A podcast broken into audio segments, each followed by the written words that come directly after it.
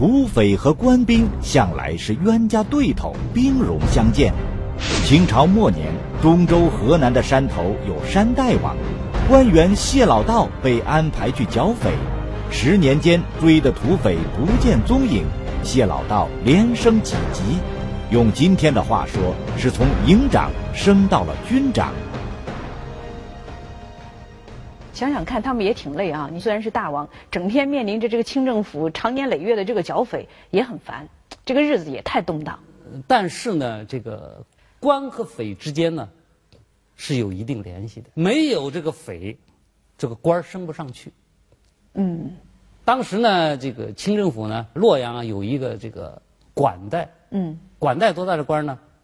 就是营长，这个人叫谢宝胜。嗯。他因为小时候做过这个道士，家里穷啊，当过道士。后来人家叫他谢老道，这个洛阳府就让这个谢老道去剿灭这个王天纵。嗯，这个王天纵呢，就跟他采取游击战术。哎，你来了，敌进我退。嗯，他就跟他绕圈大山里就是转圈啊，谢老道呢，到了这个地方来以后，这个一看土匪都没了，就上上面写橙子。嗯啊，我们现在剿匪成功，哎，剿匪成功，嗯，获得大胜。嗯，把土匪都打的都没了，都跑了。嗯，当官啊，就就不断的当官所以他跟那个王天仲两个人斗了十年，完全是猫与老鼠的游戏。哎，猫与老鼠。嗯，斗了十年，谢老道这个官最后升到什么哪一步？你想想啊，从一个营长，嗯，按照现在的级别能做到军长这一级了。十年，对，营长到军长，到南阳做总兵啊！你想想这十年之功，跳了多少级啊？谢老道以为是自己恪尽职守、剿匪得利，殊不知保他一路官运亨通的是土匪头子，年年剿匪，却从没有见过这个叫王天纵的土匪头子。其实像王天纵这样的土匪，最高的这个觉悟就是安身立命。对，啊，就是你不要打到我这个地盘上来，我也不会打到你那儿去。嗯，就就这样完了，呃，就有这么一次。谢老道是，真的是把王天纵的这个山寨给他攻破了。啊！所以有一次，他跟这个王天纵两个嗯。狭路相逢嗯，他把这个王天纵包围在一个山头上了。嗯，玉溪那个山都是山和山之间都是那个大个沟壑嗯，两个人都能看得见，但是呢又过不去嗯，就这样，哎，王天纵就说了，哎，谢老道，请你们那个当官的谢老道出来搭话，谢老道就站起来了嗯，那也表示自己也不不害怕。他说：“你谁啊？”他说：“我是王天纵。”他谢老道，你不要逼人太甚呐。嗯。你别忘了，你的官怎么来的？嗯。没有我，你能升那么快吗？等于是你的官是我给你保举来的啊。所以你不要逼人太甚，小心你的脑袋。嗯。谢老道当时还不怕，嗯，因为他人多嘛。嗯。他说：“你敢怎么样？”王天纵就拿出枪，啪一枪，把那个谢老道那个头上戴的那个风帽啊，嗯，给打掉了。哦。小道吓得趴在地下了。嗯，然后王天纵说：“他我给你两个交个不死的朋友。嗯，你要死了反而不好办了，我们就给你交个不死的朋友。嗯，你服气不服气？不服气，你把你的马鞭伸出来。”小道躲在一个石头后边，手上把一个马鞭呢，嗯，举起来扬了扬。王天纵又是一枪，马鞭打两两截这一下把那谢老道可吓坏了。嗯，赶快撤兵。就是虽然王天纵给官军斗了有十来年，嗯，都是水涨船高啊，谁也没有伤害到谁。其实最终的目的还是为了和平相处。对，嗯，所以后来人家就问他说：“你明明一枪就可以给这个谢老道打死，你神炮嘛，嗯，留着他干嘛？嗯，他说你就不懂了。对，他说你把他打死了，还会来人朝廷对，还要派更厉害的人，我又跟他没这个关系，到时候就麻烦了。对。王天纵本是山里人，无奈土地贫瘠，他父亲只好带着王天纵兄弟二人进了县城。城里日子也不好过，王天纵早早的失了学，从流浪儿童长成无业青年。王天纵鸟枪玩得好，被当地人称为神炮。如果说仅仅是枪法好，还成不了土匪头子。王天纵人生的第一步转折，是他结交了孟子的子孙孟七。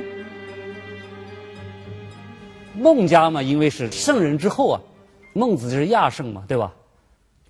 这个家里应该是以诗书传家的这么一个家庭。嗯，就没想到他这个孩子叫人家叫他孟七爷，叫老七啊，不愿意念书啊，就跟着这帮这个人呢打拳习武，嗯，练练拳习武啊，就这样。就是这个孟七啊，听说这个王天纵枪打得特别好，专门去结交他，啊，请到自己家里，嗯，然后把自己家里的几支快枪拿出来，嗯，王天纵一看那个枪，哎呀，那是爱不爱不释手啊，都不愿意丢，嗯，这个孟家有钱呢，他不但有枪，还有子弹，啊，你随便练习。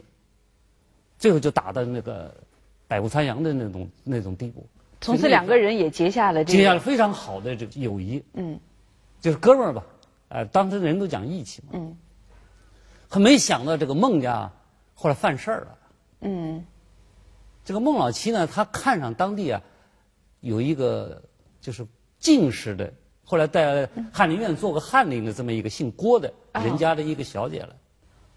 他还曾经上门跟人提亲，嗯，但是呢，这个进士嘛，他愿意他的女婿啊，都是一些对文一点哎，对读书人呢，这种耀祖光宗这些人，嗯，他不愿意看不起这些习武的人，嗯，当时就把这个帖子给退回来了，嗯，说我们家跟你这种这种人家不能结亲，对，也没个正式工作啊，啊，然后就给他退回来了，嗯，退回来退回来就退回来，他就算了，这个事儿呢，他就记在心里了，嗯。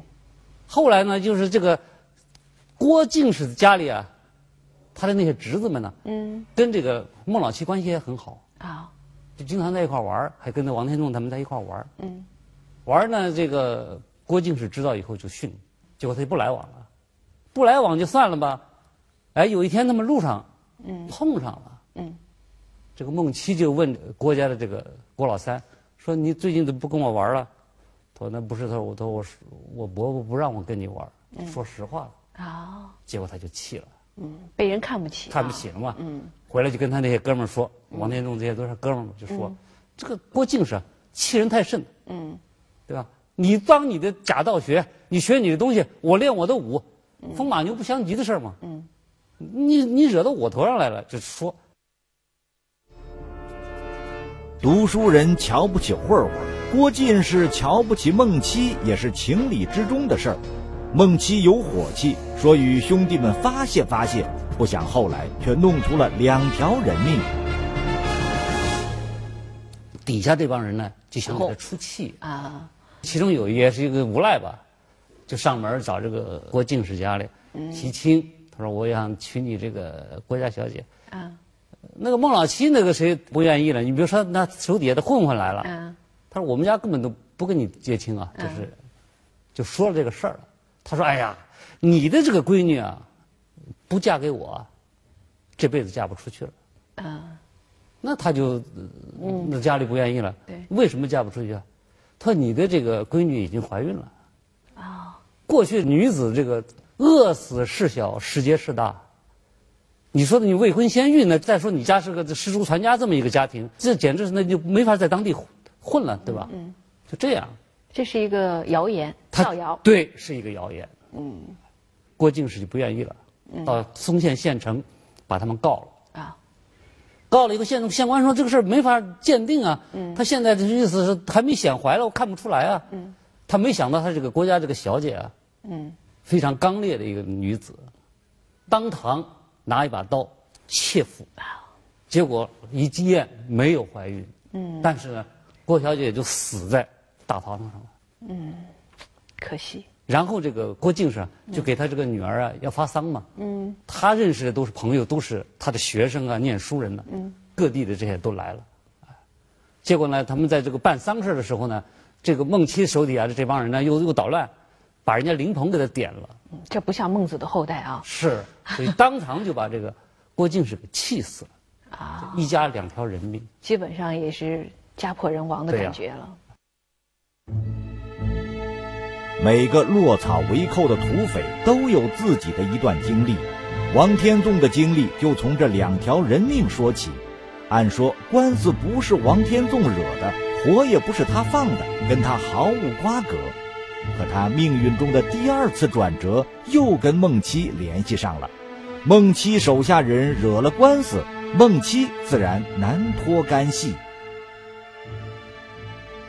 就带了人把那个孟老七家的这个庄园呢，嗯，宅子给他围了。啊，王天仲正好在里边，还带着一帮哥们在那儿练习练枪呢。嗯，一看见这个七爷家被围了，当时就急了。嗯，王天仲一下子把枪就抄出来了，说七爷对我们不错，现在他有难了，家里被围了，咱们无论如何要保了他这个家眷，嗯，跑出去。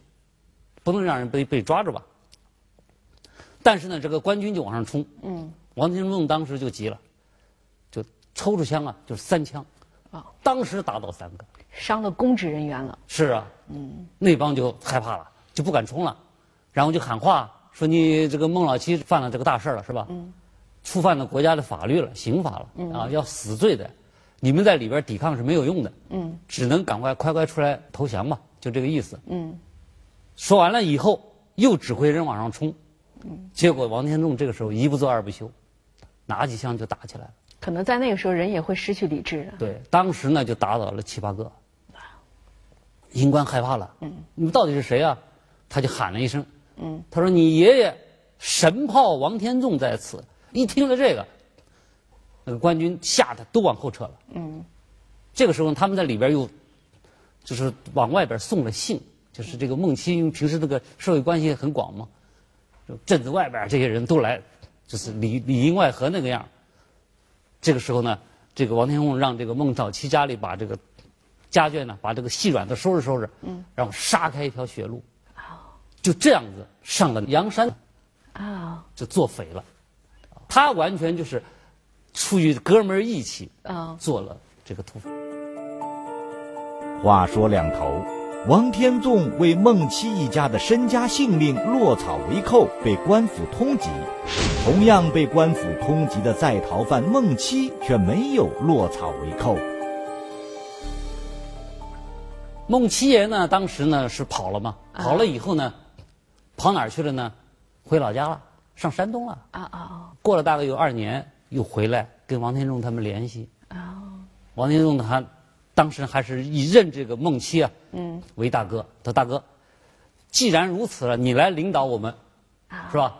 呃，我们跟着你干。孟七就说：“我是跟你不管怎么样是个圣人之后吧，念书人的后代吧，就是我来直接当匪，一个是不合适。第二个呢，就是你们需要了解外边的情况，需要购买一些子弹呢这些东西啊，呃，物资啊，我在外边帮你们接济。你你去领着人干。”啊，结果呢？这个正好是一九零一年那个时候，这个这个孟七呢，到了这个河南郑州，嗯，当时叫郑县，给这个王天纵他们买的枪，被官府发现了。就洛阳府一说逮了孟七了，抓了这个这个匪头子了，很非常高兴啊，嗯，像公审一样的，嗯，在大堂上，还是让人家来观刑啊，来看，就是怎怎么审的，嗯，他没想到这个一个念书人，居然有这么硬的骨头。就是在大堂上，嗯，一句话不说。你高官诱惑诱惑也好，你或者要处死他也好，都不说话。嗯嗯嗯。最后这个洛阳府就急了，就当场就把孟七打死在大堂上了。这一来，关心的人多啊。嗯。一传十，十传百，这个孟七就被又成了英雄。对，成了当地的英雄了。道义有道，一身侠气，江湖上认这个理。而河南星罗棋布的山头，早已有人占山为王，落草为寇不难，要做匪首不易。但是我们再看一下，就是说，在当时的这个河南，匪是特别多的。这个王天纵出来做匪，他有人吗？有地盘吗？当时的玉溪呢，基本上都是山区，每一个山头都有匪。嗯，大大小小的，他们当时论这个一一杆一杆的，论叫杆子，就是入伙一伙一伙的。啊，它分大杆、中杆、小杆。嗯，大杆呢有五六百人、七八百人的，中杆呢都有二三百人，小杆子那就更多了，有的是二三十人呢、十来人呢，这些都非常多。嗯，他这个这个这个地盘啊，是个什么样的地盘啊？你是河南人，有没有去那个地方看看？那个阳山什么样？阳山呢，它是三面。都是悬崖绝壁，就是正面呢有是是有个坡，但是坡很非常陡的这么一个坡，嗯，而且呢这个坡前面呢还有沟壑，嗯，就是纵横，嗯，只有一个羊肠小道能够上去。一夫当关，万夫莫。对，他上山以后呢，这个王天纵呢，在山上呢，就是在后山修了一个密道，啊，就是用绳子从悬崖上坠下来，万一山寨有一哪一天被攻破了，啊可以从那儿跑。另外，山上盖了有房子，嗯有仓库，有各种各样的粮食啊，铁铁匠铺啊，嗯什么，呃，这包括那个缝缝衣服的呀，这个缝纫的，全部都有，所以可以自给自足这么一个地啊方。像个生活社区啊。是，这些土匪呢，有一条，嗯，就是一个是比较讲义气，另外呢就看谁的名声大，他们服谁。一说这个王天纵是为了这些哥们儿上山的，啊，觉得这个人好像是个带有那种侠义的性质一样，嗯，都称他为大侠，嗯，哎，但是我很奇怪，不管王天纵他名声多大，在当时匪头林立的情况下，他怎么就能当了玉溪那个地方的最大的那个，用你的话说大杆儿呢？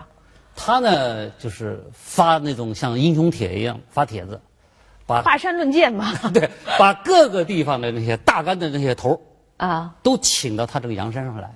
嗯，结拜兄弟。好，结拜兄弟有什么好处呢？比如说互相有难了，大家互相支援一下。搞联盟啊。啊，对联盟。